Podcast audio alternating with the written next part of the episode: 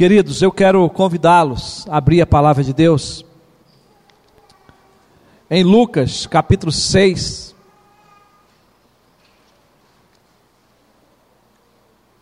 Estarei pregando uma palavra que eu já preguei aqui na igreja. Eu espero que você possa, você que já ouviu e lembra, possa ter um desejo né, de analisar, de praticar o que a palavra de Deus nos ensina.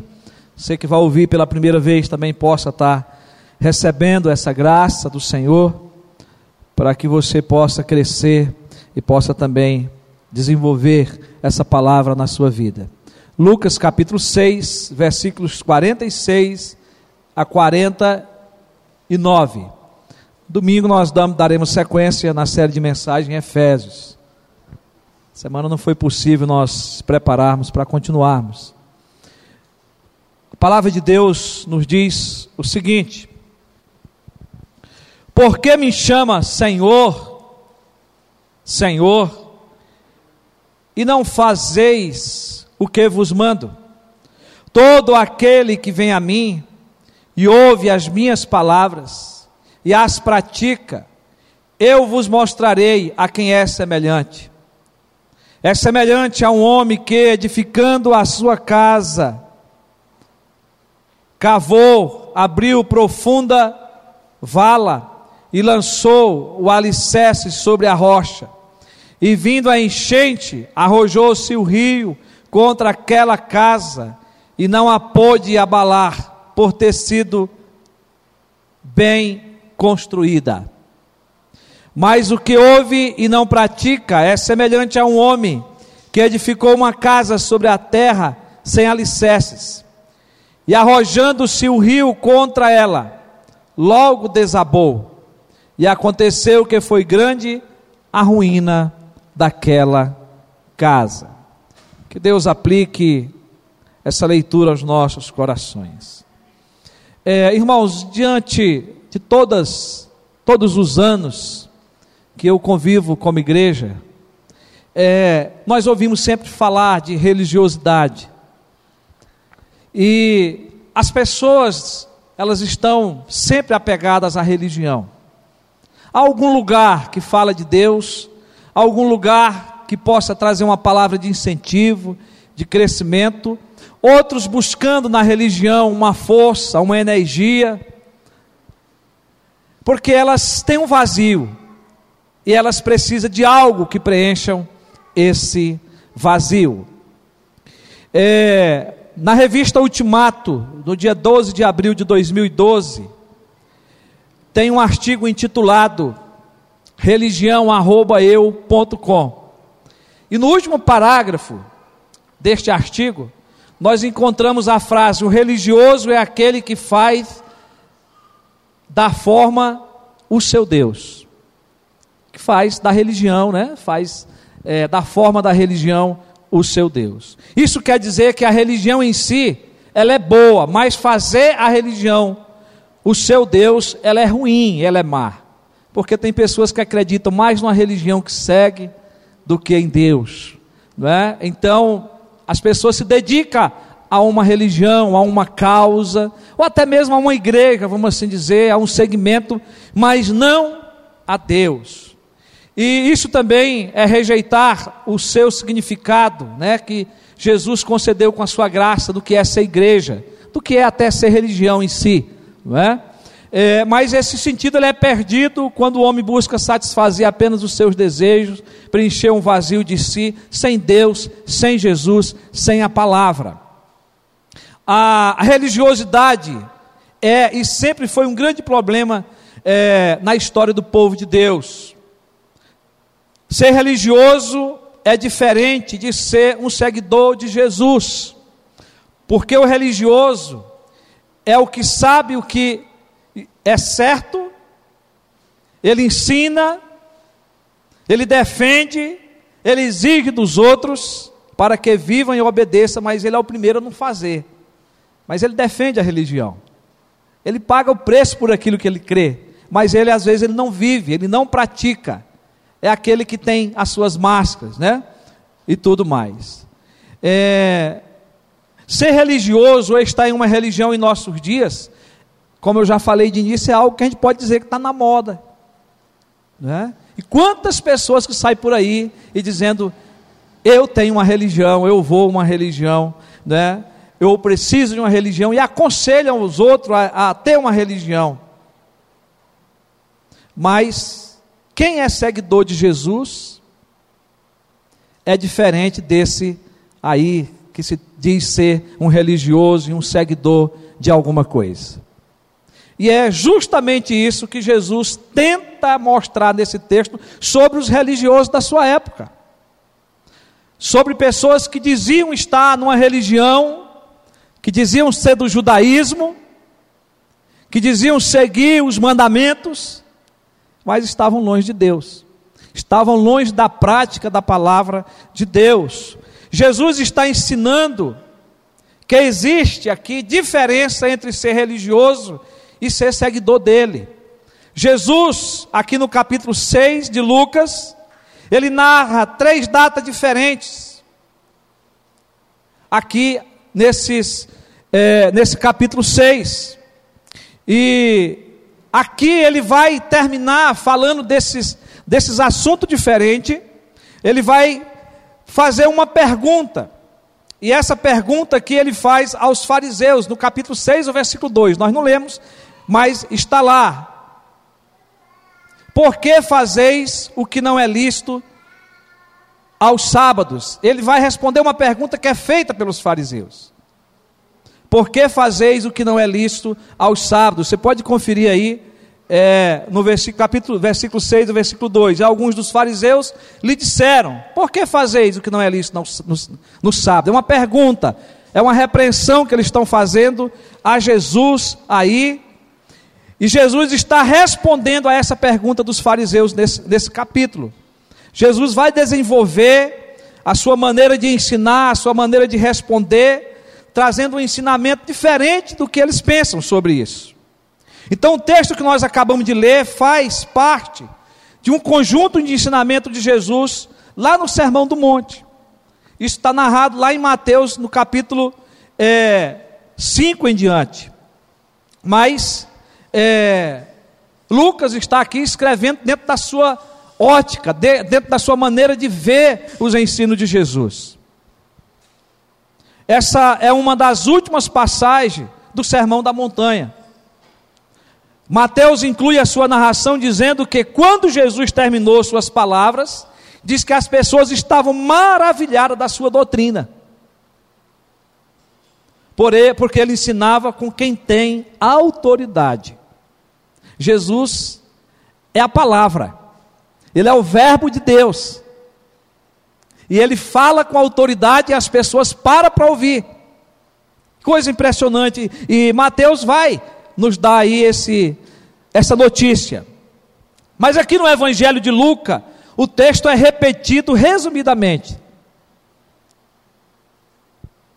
Mas com a mesma mensagem. E Lucas faz questão de citar no seu contexto a quem Jesus está falando. Veja aí o que é que diz o versículo 19. E todos da multidão procuravam tocá-lo. Havia então uma multidão ali, perto de Jesus, que lhe estava ouvindo. Jesus passa a dirigir também a palavra nesse mesmo contexto aos seus discípulos, ou seja, ele está falando à multidão, mas também ele está falando com os seus discípulos que estão presentes. E aí no versículo seguinte, o versículo 20, diz: Então, olhando ele para os seus discípulos. Então há uma multidão grande ali de religiosos, de todo tipo de pessoas, os fariseus, judeus, outros curiosos, mas há também ali no meio daquele povo os seus discípulos. Diz que ensinando ele aí sobre as bem-aventuranças, ele está falando nos versículos primeiros sobre as bem-aventuranças, ele vai tratar sobre os ais, né? É, eu estou usando aqui o contexto lá de, de Mateus, mas está aqui também relatado no capítulo 6. Se vocês verem as bem-aventuranças, está dos versículos 20 a 23, depois os ais, dos versículos 24 a 29, do versículo 27 em diante ele fala da vingança, depois ele vai falar do 32 em diante, é, do amor ao próximo, do juízo temerário que é proibido, não é? Então é uma sequência de ensinamento que Jesus vai trazendo a essa multidão, aos seus discípulos, não é? é? ele fala da parábola do cego que guia outro cego, da árvore dos seus frutos, e por último, na ordem de Lucas, ele vai falar sobre os dois fundamentos, que é o texto da nossa mensagem nessa noite. Então, no capítulo 7, o versículo 1, Lucas nos informa que Jesus concluiu as palavras. Ele faz parecido com Mateus. Há uma conclusão. Jesus termina o sermão do monte. Momento de grande crescimento para quem estava ali, que ouviu as palavras de Jesus. Graças a Deus que nós temos isto relatado na Bíblia. Para cada um de nós também crescermos mas quando Jesus conclui, esse texto nos dá essa ideia de que Jesus está combatendo a religiosidade que havia no corações de muitos ali. Pois muitos dos que ali estavam eram conhecedores da lei, da Torá, não é?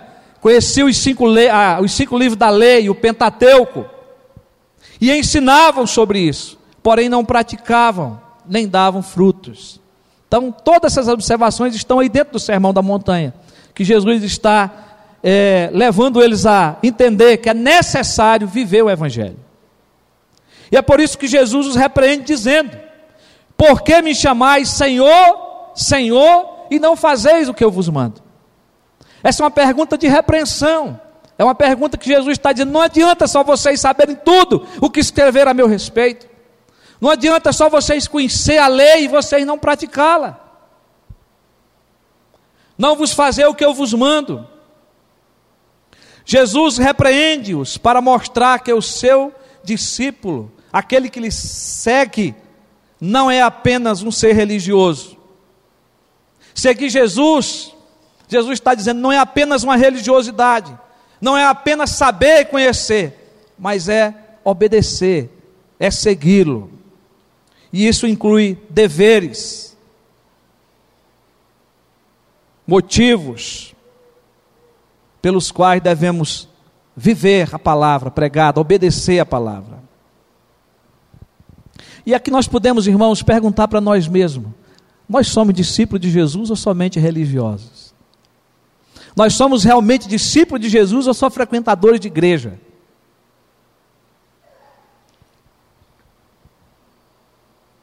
Mas eu tenho certeza que não importa muito a resposta para nós, porque muitos dos que estavam ali com Jesus, que foram repreendidos, nem todos deram uma resposta naquele momento. A nossa resposta ela tem que ser dada no dia a dia. A resposta de um seguidor de Jesus é dada no dia a dia de como vivemos, de como correspondemos com as pessoas, de como vivemos a nossa vida com Deus, a nossa resposta deve ser dada quando aqueles pedem a razão da nossa fé. Jesus, ele repreende todos ali com essas advertências, porque Jesus quer que cada um de nós e cada um daqueles que estavam lá pudesse obedecê-lo pudesse não só conhecer a Sua palavra, não só conhecer os seus mandamentos, mas que pudesse obedecer. E aí Jesus, ele vai nos dar uma receita aqui pequena, podemos assim dizer muito simples, porque nós já a conhecemos, mas de um grande valor e de uma grande necessidade que precisa ser observada para que nós possamos assim vivê-la. E eu quero dar o tema aqui que Jesus nos repreende para lhe obedecer. Jesus traz essa repreensão para que eu e você possamos obedecê-lo. E aí, eu quero voltar ao texto que nós lemos, porque Jesus diz: Por que me chamais Senhor, Senhor, e não fazeis o que eu vos mando? E aí ele passa agora, a partir do versículo 47, ele diz: Todo aquele que vem a mim. Então Jesus ensina nesta repreensão que devemos ter três atitudes para nos tornarmos obedientes a Ele. E a primeira atitude que eu e você temos que ter diante dessa pergunta de Jesus é que nós devemos ir a Ele. E aí, por isso que nós lemos aquele texto aqui do salmista, quando ele diz que todos os homens, todas as mulheres devem ir a Deus, devem falar com Deus. Nós precisamos de Deus, então Jesus vai dizer: todo aquele que vem a mim. Eu conheço a palavra, eu conheço sobre Jesus, mas Jesus está dizendo: você precisa vir a mim. Eu preciso ir de encontro a Ele, estar na Sua presença. E eu quero dizer que estar na Sua presença começa com o desejo de comunhão com Ele. E a presença do Pai, e a presença de Jesus, ou ir ao Pai em nome de Jesus, ou ter uma comunhão direta com o Espírito Santo, você precisa ter esse entendimento que começa com um desejo, com uma vontade. E talvez seja até essa uma das nossas necessidades. De um desejo de vir na igreja para ter, quem sabe, um encontro maior com Deus, mais íntimo com Deus, através da palavra, do louvor, da oração. Mas precisa começar com um desejo de ter uma comunhão com Deus, de ter um relacionamento verdadeiro com Ele. Então Jesus está dizendo: é preciso vir a mim. Não importa apenas conhecer, não importa apenas ser um religioso, defender uma religião, mas você precisa vir a mim. E aí, meus irmãos, quando nós temos esse desejo, ele é completado quando passamos a viver na Sua presença, quando nós conseguimos desfrutar de uma comunhão e de um relacionamento com Deus. Jesus é quem nos convida a desfrutar desse relacionamento com Ele. Esse é um dos textos que Jesus fala sobre esse assunto. Lá em Mateus 11, 28, Jesus diz: Vinde a mim, todos que estão cansados, oprimidos, sobrecarregados. E ele vai falando: Vinde a mim, eu vos aliviarei. Jesus está sempre fazendo um convite. E ele está colocando aqui numa situação onde nós temos que obedecer a Ele, indo a Ele. Ainda em João 7,37 diz: Se alguém tem sede, vem a mim e beba. Ou seja, você ir a Jesus é uma necessidade. Pode ser que ser religioso é uma necessidade do homem, ele precisa buscar Deus. Estou falando do homem agora não cristão, da mulher não cristã, porque nós temos convicção disso. Mas todos os homens precisam de alguma forma. Mas às vezes o segredo não está na, na religião, está em conhecer Jesus, está em conhecer o Deus Criador de todas as coisas e viver para Ele.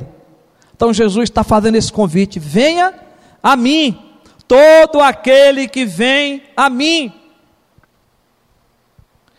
Mas a palavra de Deus, pelo próprio Jesus, ele vai nos dizer que não é apenas ir somente a Ele, mas é também permanecer nele.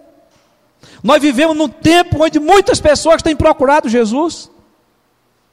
Muitas pessoas têm ido à, à busca de encontrar Jesus, de encontrar salvação, até de encontrar o perdão pelos seus pecados. Mas as pessoas não têm permanecido. E Jesus vai dizer: se alguém não permanece em mim, não é digno de mim. E Jesus vai dizer lá em João capítulo 15, versículo 4: permanecer em mim. Depois vai dizer: se alguém não permanecer em mim, versículo 6. E depois no 7 ele diz: se permanecerdes em mim. Tem um se, tem uma condição para continuar nele, para produzir fruto, para viver uma vida digna, abençoada. Precisa ter um se, é um se, uma condição. É preciso você estar nele, é preciso você permanecer nele. E essa é uma condição para nós desfrutarmos de um verdadeiro relacionamento com Deus. Eu preciso ir, eu preciso ficar com Ele. Eu preciso me relacionar com Ele.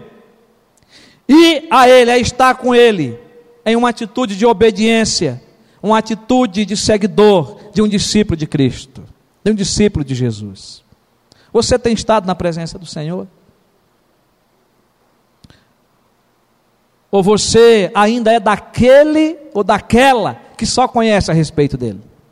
Que ouve a respeito dele? Não adianta, não é? Cantar como eu já cantei. Eu cantei muitas vezes esse cântico, né? Jesus em tua presença, reunimos-nos aqui. Aquele momento gostoso de culto, como nós já tivemos aqui. Mas tem pessoas, irmão, que saem de um culto de domingo à noite. E às vezes ele passa a semana inteira sem ler Bíblia, sem orar. Sem ir à presença de Deus. Sem ter um momento na presença do Senhor. Agora, a sequência que Jesus tem a nos ensinar aqui, ele diz: todo aquele que vem a mim, ele diz, e que ouve o que? As minhas palavras. O momento de comunhão com Deus, o momento que você vai à presença de Deus é um momento de comunhão. É um momento de relacionamento, é um momento aonde você tem que ouvir Deus. Você fala, mas você ouve, né? Como reformados, presbiterianos, nós aprendemos sempre que a gente lê a palavra, Deus fala e depois nós falamos com Deus em oração, nós damos feedback. Jesus está ensinando aqui que nós devemos obedecer essa sequência de ir a Ele e depois também ter paciência, ter calma, ter tempo para ouvir Ele falar. Então, o que nós aprendemos com essa repreensão de Jesus, que Ele está dando aqui aos fariseus, aos judeus, aos discípulos, nós aprendemos que nós devemos ouvir a Sua palavra. E ouve as minhas palavras. Aquele que vai a Ele, que desfruta de um relacionamento com Ele, deve também ouvi-lo. Ouvir o que Ele tem a dizer. Essa semana tinha alguém, eu não lembro sobre qual era o assunto, mas a, a pessoa me perguntava o que que, o, que resposta que o senhor tem sobre isso. Eu disse, eu não perguntei a Deus ainda. Eu não conversei com Deus sobre isso. Eu não ouvi o que, que Deus tem me falar sobre isso.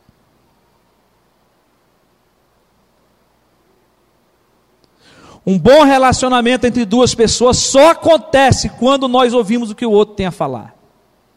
Então, se Jesus é o teu melhor amigo, se Jesus é o meu melhor amigo, nós temos que conversar.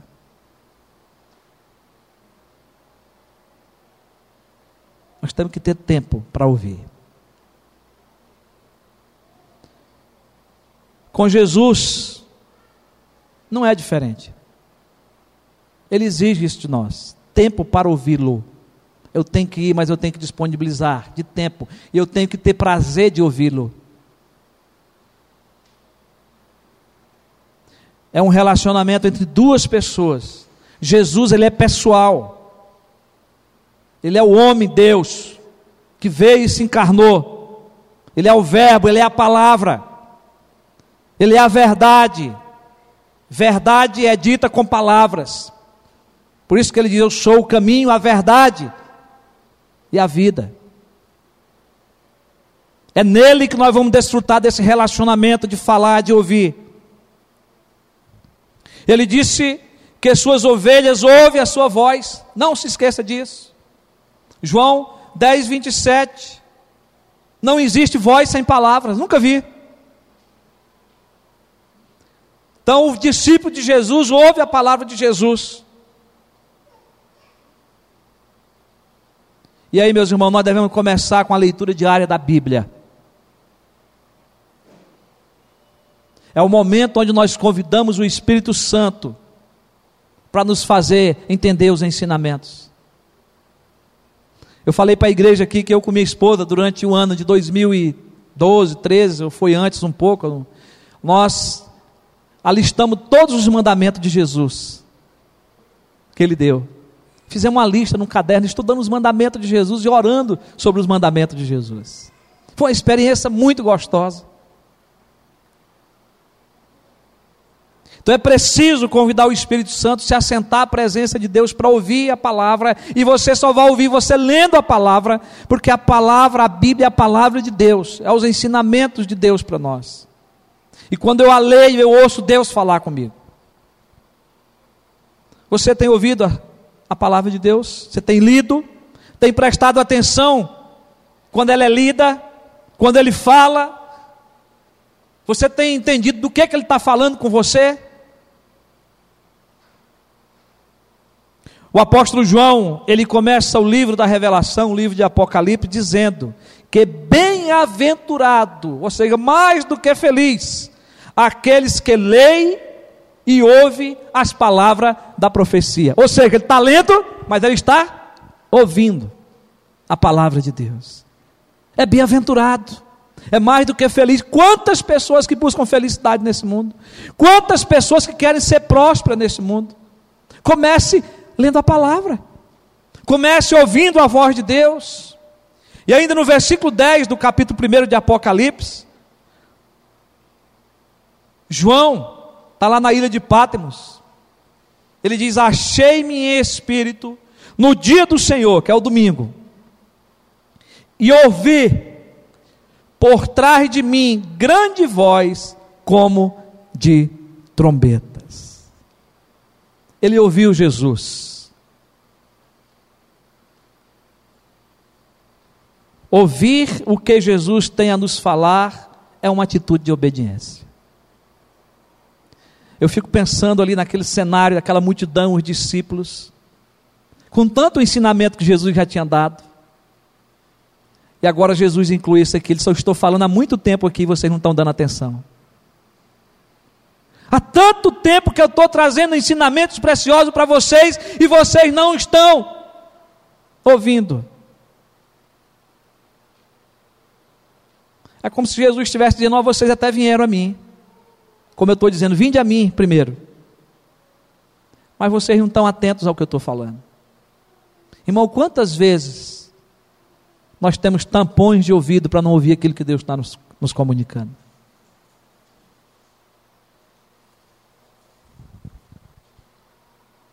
É preciso ir a Ele e é preciso ouvir o que Ele tem para falar. Mas Jesus ele vai dar um outro ensinamento aí. Versículo todo aquele que vem a mim, versículo 47, e ouve as minhas palavras e as pratica. Eu vou a ele, eu escuto ele, eu aplico no coração, mas agora eu vou praticar eu vou viver aquilo que eu ouvi. Olha que ensinamento precioso Jesus está dando para a sua época, para aquele povo, irmão. Muitos ali estavam interessados só em Jesus suprir a necessidade de alimento físico para eles. Muitos estavam ali porque aquele momento era um momento que a pessoa não ficava sozinha, solitária, era muita gente, era um encontro com outras pessoas. Mas estava ali por outros interesses de cura, de milagre. Jesus até supriu em certos momentos essas faltas na vida deles. Mas Jesus, eu tenho mais do que isso para vocês. Eu tenho o pão do céu para vocês. Eu tenho a salvação para vocês. Eu tenho perdão para vocês.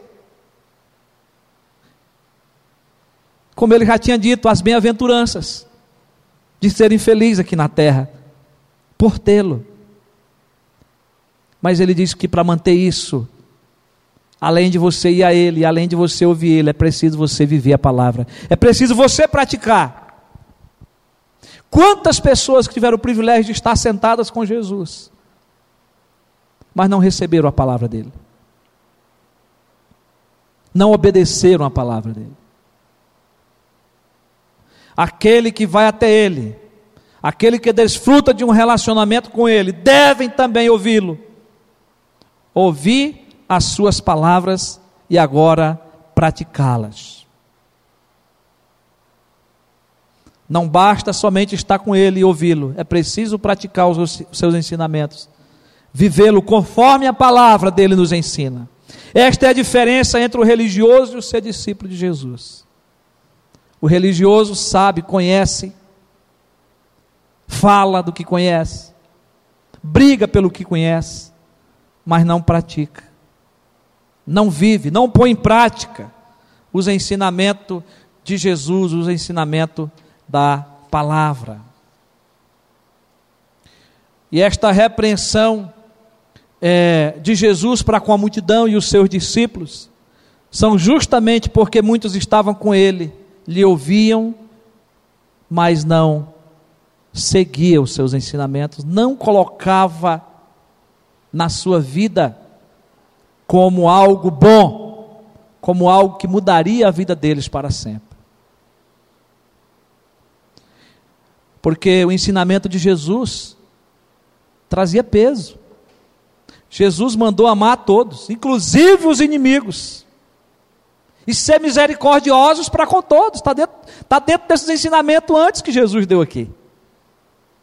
Isso era peso. E Jesus disse que eles tinham que ser misericordiosos como o Pai Celeste. E não era o desejo de muitos ali.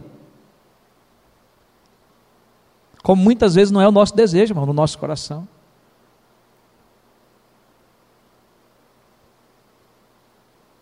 Quantas vezes nós já levamos uma lapada, né, uma surra de Jesus por algo que ele mandou a gente fazer, a gente não fez.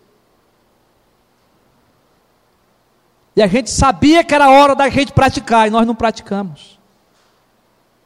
E você pode sair daqui e ao sair daqui ser testado por Jesus. Há muitos crentes, muitos evangélicos hoje, igrejas estão cheias, superlotadas, mas são poucos praticantes dos ensinamentos de Jesus. Poucos são os verdadeiros discípulos de Jesus. O verdadeiro discípulo de Jesus pratica a sua palavra. É a prova de que desfrutamos de um verdadeiro relacionamento com Ele. Quando a pessoa olha para vocês, aquele é um praticante, aquele é um servo de Jesus, aquele ama de fato. Lucas 15, 7, que eu já citei aqui, diz assim: Se permanecerdes em mim e as minhas palavras permanecerem em vós, versículo 10, vai dizer o seguinte: Se guardardes os meus mandamentos, permanecereis no meu amor. Olha a palavra permanecer de novo. Versículo 14: Vós sois meus amigos, se fazeis o que eu vos mando. Obediência, prática, permanecer é prática, fazer o que manda é prática. Permanecer no amor é prática. Não adianta só conhecer, só ouvir, é preciso praticar. Praticar a palavra, irmão, é a prova de que nós amamos a Jesus. Não dá para a gente pregar sem mostrar esse contexto aí da Bíblia, que é João 14. É um contexto da Bíblia, contexto para esse livro de Lucas. E ainda lá no capítulo 14, 21, 23 e 24, que é um texto que eu cito muito aqui nas mensagens, se você pudesse abrir, abra lá, capítulo 14, 21, 23 e 24, porque fala dessa prática. O versículo 21 diz: Aquele que tem os meus mandamentos e os guarda, esse é o que me ama. Ou seja, aquele que tem os meus mandamentos e pratica. Que guardar aqui está no sentido de você viver isso no dia a dia. Esse é o que me ama. E aquele que me ama será amado por meu Pai e eu também o amarei e me manifestarei a ele. Depois o versículo 23, respondeu Jesus: Se alguém me ama, guardará a minha palavra, e o meu Pai o amará, e viremos para ele e faremos nele morada. Versículo 24: Quem não me ama, não guarda as minhas palavras, e a palavra que estáis ouvindo não é minha, mas do Pai que me enviou. Então, Textos que fala de ouvir, de estar com Jesus, de ouvir, mas que nos leva ao quê? A prática. Se eu não guardar os mandamentos, se eu não praticar, se eu não viver no dia a dia a sua palavra, de nada adianta, porque só vai ser discípulo verdadeiro de Jesus aquele que guarda, aquele que tem os mandamentos, aquele que desenvolve uma vida cristã no mundo diferente. Diferente que eu falo do mundo, mas uma vida com Jesus uma vida que faz a diferença, uma vida que mostra amor, uma vida que mostra serviço. Não tem como você amar sem você servir, sem você se importar com o outro, sem você se relacionar, sem você cuidar do outro. Uma pessoa chegou para mim ontem e disse: Olha, pastor, obrigado porque eu estou me sentindo cuidada pela essa igreja, amada por essa igreja. Irmão, simplesmente por um lanche que a gente levou. São coisas pequenas, mas quando a gente se importa com o outro, quando a gente faz com carinho, com amor, nós estamos demonstrando da nossa fé, nós estamos demonstrando o nosso amor, nós estamos demonstrando que nós somos irmãos, que tudo é de Deus, que tudo Deus nos deu, e Deus deu para suprir, para servir. Tudo está incluído aqui nessa prática. O nosso gesto, nossas atenções. Mas vai muito mais além disso. Apocalipse 1:3 que eu já li com vocês, que fala sobre ouvir, diz: "E guardam as coisas que nela estão escritas". Guardam para quê? Para praticar. Tiago 1, 23, 27. Tiago, aqui, o meu irmão de Jesus, ele resume aqui os ensinamentos do Mestre no capítulo 1, 23, 27, que ele diz: Porque se alguém é ouvinte da palavra e não praticante, assemelha-se ao homem que contempla no espelho o seu rosto natural, pois a si mesmo se contempla e se retira, e para logo se esquece de como era a sua aparência. Olha, vê, podemos aqui dizer aquele que ouve, né? Mas que depois se esquece. Ele diz: Mas a, aquele que considera atentamente na lei perfeita, na lei da liberdade, nela persevera, não sendo ouvinte negligente, mas operoso praticante, esse será bem-aventurado no que realizar. Ouvinte e operoso praticante. Será bem-aventurado, querido e querida será mais do que feliz, será uma pessoa próspera, realizada, se praticar a palavra. E aí ele diz: se alguém supõe ser religioso, o assunto que estamos falando aqui, deixando de refrear a língua, antes enganando, enganando o próprio coração, a sua religião é vã. Fala, fala, fala, fala, mas não vive. Religião é vã. A religião pura e sem mácula para com nosso Deus e Pai é esta: serviço, olha aí, visitar os órfãos e as viúvas nas suas tribulações, e a si mesmo guardar-se incontaminado do mundo. Prática da palavra. Cuidar, servir, mas também fugir do pecado, viver incontaminado das coisas desse mundo. Isso é ser cristão, isso é ser discípulo de Jesus e não somente religioso, comprometido com a igreja. É prática, é vivência.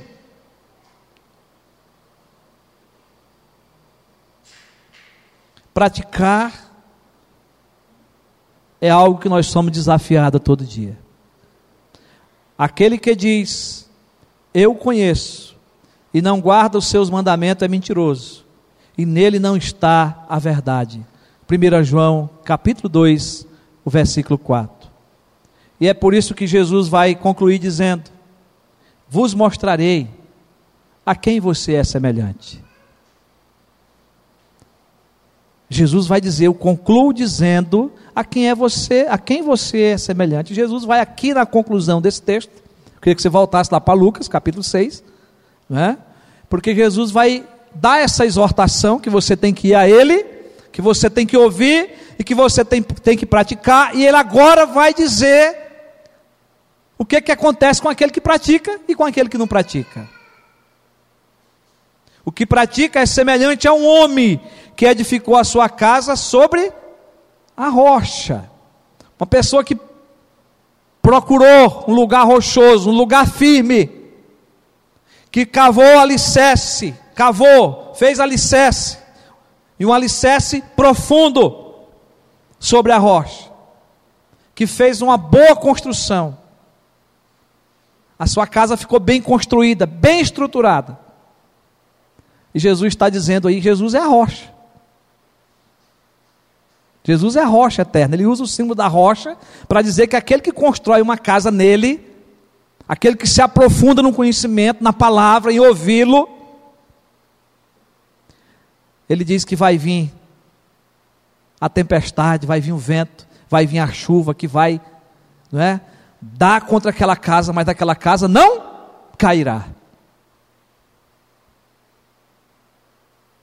Esse é o crente que vai a Jesus que ouve a palavra e pratica a palavra. Vai vir as tempestades, vai vir as lutas, vai vir as tribulações, mas se você estiver firme na rocha, você não pende, você não cai. Mas Jesus vai dizer que se você é daquele que apenas é religioso, ele diz que você vai construir a sua casa na areia. E vai vir o vento, vai vir a chuva, vai vir a tempestade, e vai derrubar a sua casa, vai derrubar a sua vida. Você vai cair. E Jesus nos dá essa alerta, irmãos, para nós analisar em que fundamento nós estamos, ou, ou que, que fundamento que nós temos para a vida cristã.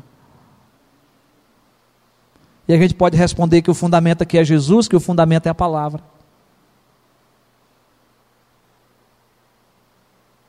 mas que eu faço parte dessa construção. Eu preciso de Jesus, eu preciso ouvir a palavra, eu preciso praticar. E se eu fizer isso, eu vou ser como esse homem que construiu a casa sobre a rocha. Agora, se eu sou, ser somente ouvinte religioso, a minha construção vai cair. Que Deus tenha misericórdia de nós e esse é o grande contraste que nós podemos dizer aqui entre o ouvir e o fazer. Ouviu, construiu com obediência na rocha que é Jesus. Trabalhou, cavou, fez um bom alicerce. Mas aquele que não fez isso, o prejuízo é grande. Sobre qual alicerce estamos construindo nossas vidas? Essa é uma pergunta feita por John Stott quando ele escreve, quando ele comenta sobre esse texto. Ele pergunta sobre qual alicerce estamos construindo nossas vidas. Jesus nos repreende aqui, ainda hoje, nesse texto, para lhe obedecer.